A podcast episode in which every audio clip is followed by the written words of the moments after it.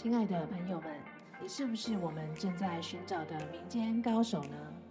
克莱尔诚挚邀请你来到这个园地，跟我们分享。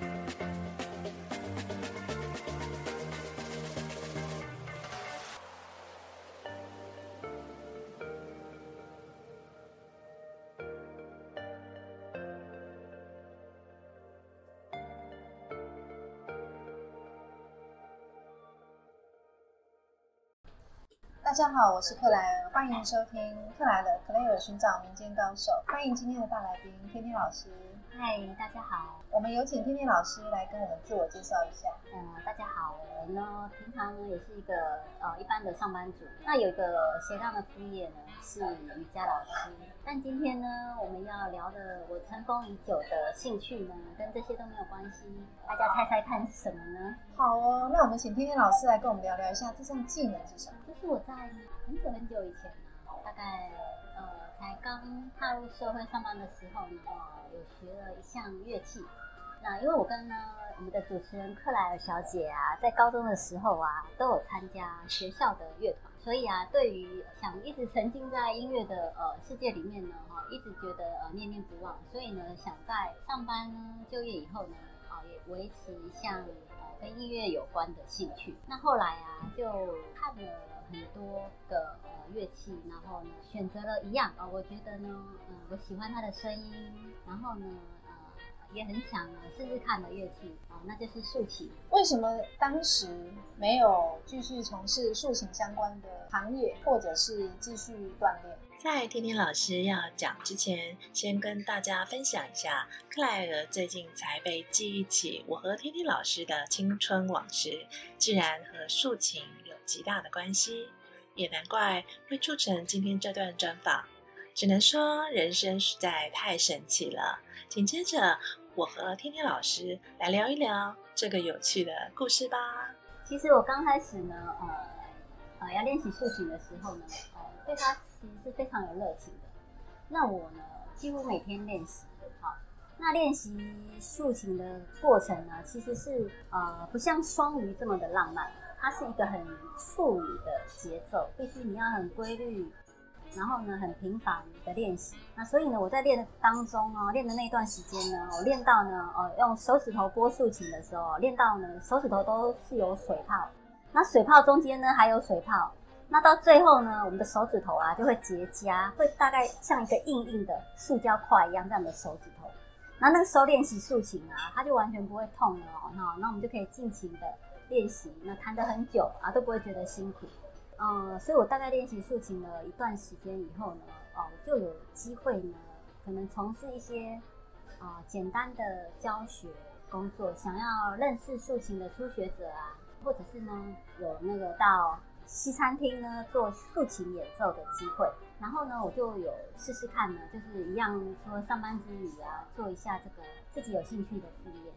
那后来为什么会暂停这个兴趣呢？其实那个时候发生了两件事情哦，然后让我们就想说暂停呃这项兴趣。那第一个呢，就是哦我发现呢、就是到西餐厅啊演奏的时间呢、都比较属于午夜场。那对我还是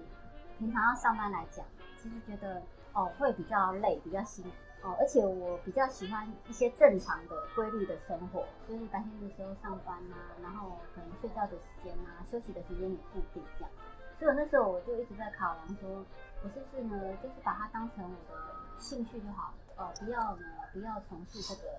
职业，因为我在时间上啊，我觉得我比较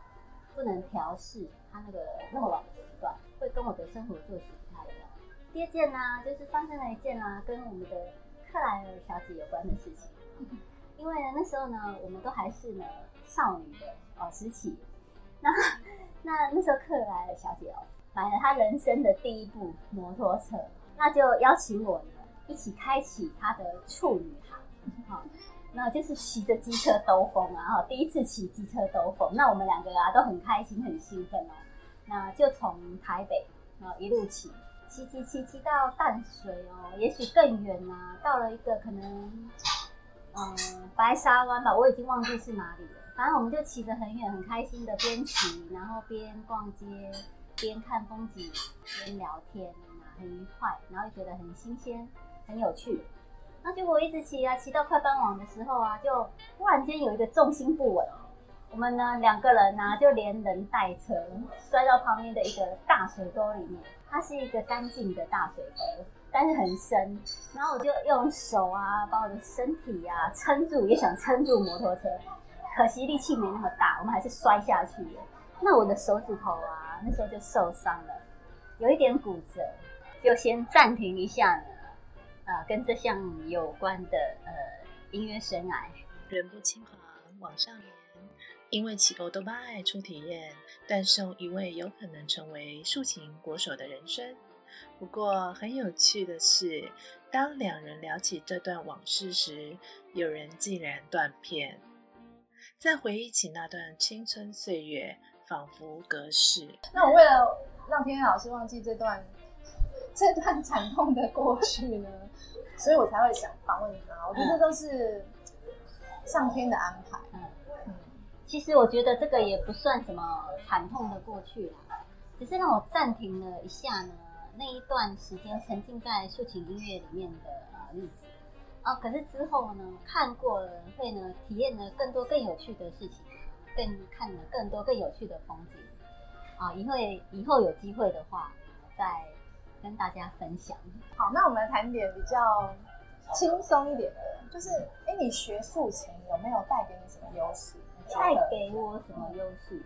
其实呢，呃，自从哦没有参加乐团的团练以后啊。哦，心中一直觉得哈有一点点空空的感觉，哦，一直想要回到啊那时候团练啊，整个生活里面呢，就是有呃在音乐的那个里面沉浸在里面的那种幸福的感觉，所以啊，一直很想呃找一项乐器哈，让自己能够长久的哈，能够平常练习也好啊，哦，然后呢想要听听那声音啊，或弹奏一下也好，所以有试过钢琴。呃，还有吉他。那后来呢？看到竖琴以后呢，因为我非常喜欢它的声音，啊，然后它又沉静，然后又可以缓慢，啊，然后呢，造型也很优美，嗯，所以呢，后来我就选择它，然后慢慢的呢，呃，持续的练习，而且培养你更有气质，然后更有耐心。嗯，这个哎，不好意思说，天 天老师太客气了。其实塑形好像真的需要。比较有耐心的人学习，嗯，因为它可以是呃缓慢的节奏，哦，那也可以有点带入比较你比较狂乱的情感的时候，哈，也可以适合演奏。其实竖琴啊，哈，它的曲子啊，大部分大部分都是一些比较缓慢、哈抒情的，啊，像卡农组曲啊之类的就很适合。当然，有少数一些一些比较节奏比较强烈一点的，哈。会让你的情绪呢比较有一点狂烈漏，嗯，弱点的一些曲子哦，也是有的啊。但是呢，如果说你的心情呢比较容易呃急躁，好，或者是哈目前来讲比较不容易慢慢的哈哦缓慢稳定下来的话，你就会觉得在练习的过程中啊，可能比较沉不住气呀。但是我们还是可以慢慢的哈从欣赏音乐开始。然后慢慢的呢，让我们的心情稳定下来，然后沉浸在呢啊这个柔和的音乐世界里面。哎，那这么优雅的乐器，你在学习的当中会有什么有趣的事？有趣的事情哦，其实应该就是你把一个曲子练习完以后，然后再学新的曲子的时候，因为每个曲子也许都是一个新的探险嘛。当它有一些，当然有一些比较抒情的调子，那。也会有一些呃世界的一些名曲编成抒情的琴谱哦，或者一些本来乐团演奏的演奏的乐曲，他也会把它演编排成哦简单的竖琴的乐谱。那这个时候啊，我们演奏起来啊，就会觉得哦比较有趣哦，比较跟一般一般的曲子的调性不太一样。是换下一首的时候是会越来越难，还是说他其实一刚开始学就差不多？不一定诶，刚开始就是。其实跟钢琴的练习曲一样，一刚开始会比较一些呃基础的练习曲啊，让我们熟悉我们的指法啊，哈，然后呢跟一些呃音乐的节奏，好，然后熟悉了以后，然后就会慢慢的加深，也许就会把小曲子哦变成大曲子，然后也可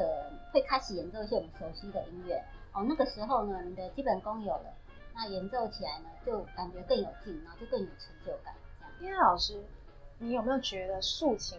是什么人比较适合去练习？可能你的本来的个性啊，就是喜欢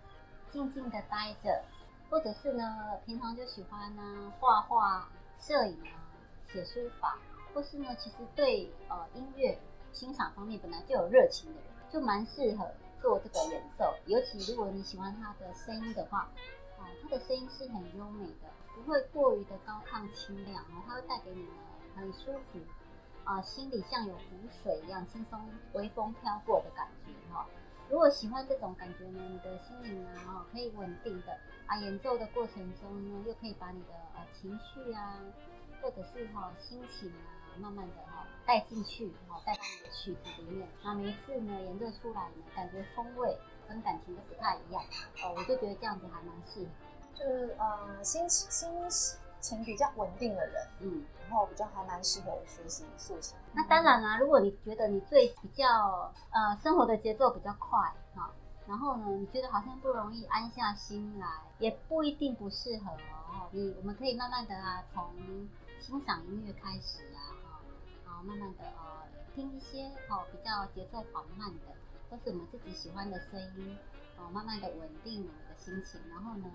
欣赏它。也许渐渐的、哦，你会发现哦，你自己的哦，因为人都是会转变的嘛。嗯那地球一直在转动，嗯那我们人呢，呃的个性啊、心情的状态呢，要也是哦，慢慢的，哦会随着呢时间的变化，哦跟你呢慢慢兴趣的培养呢，会有一点不同。天天老师真的很会鼓励人，真的。呃，还好，大家都 互相鼓励。对，因为我觉得学任何东西都不错。嗯如果说他可以学习的时候，可以让你觉得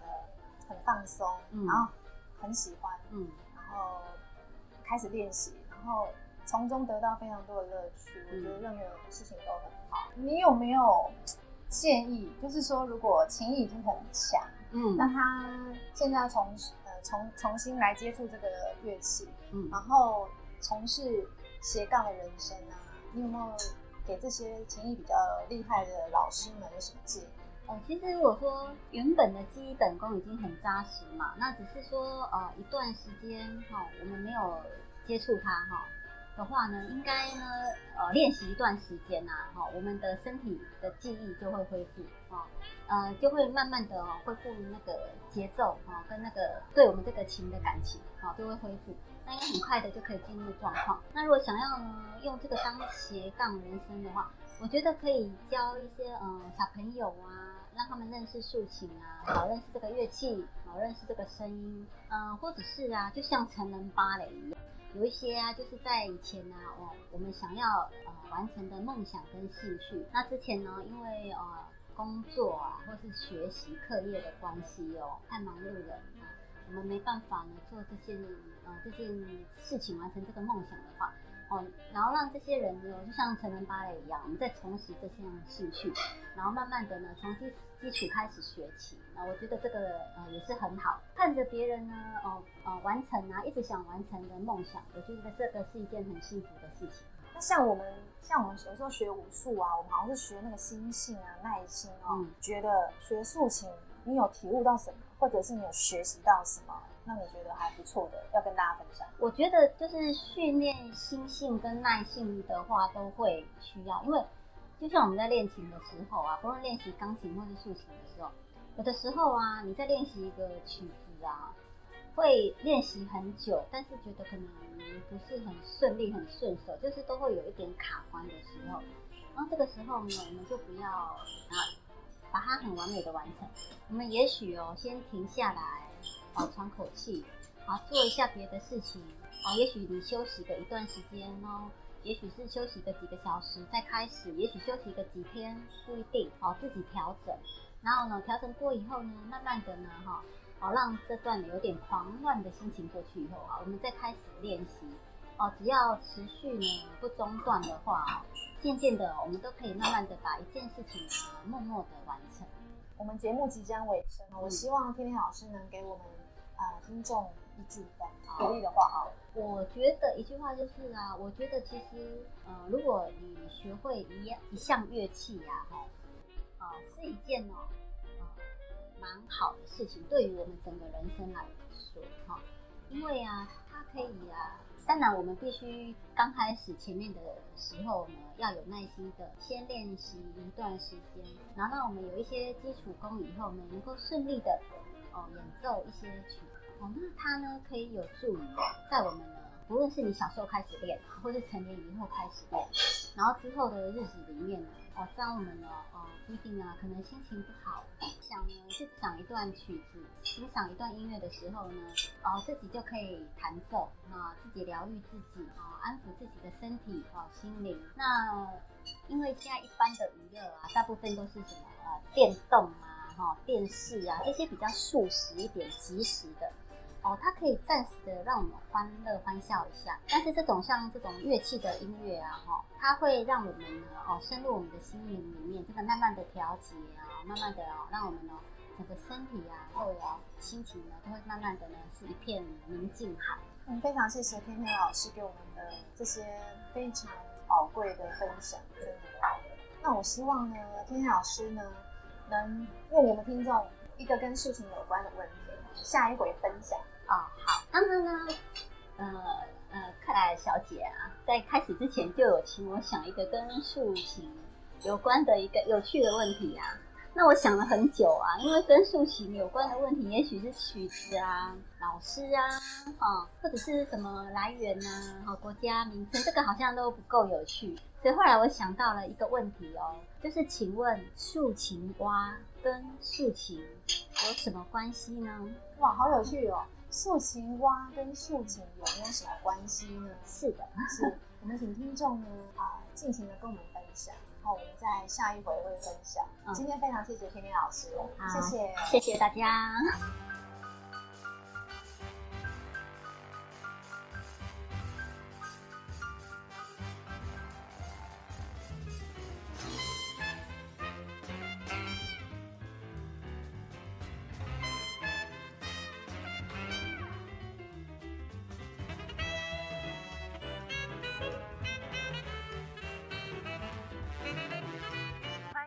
留言分享并与我们互动，期待下次再见喽！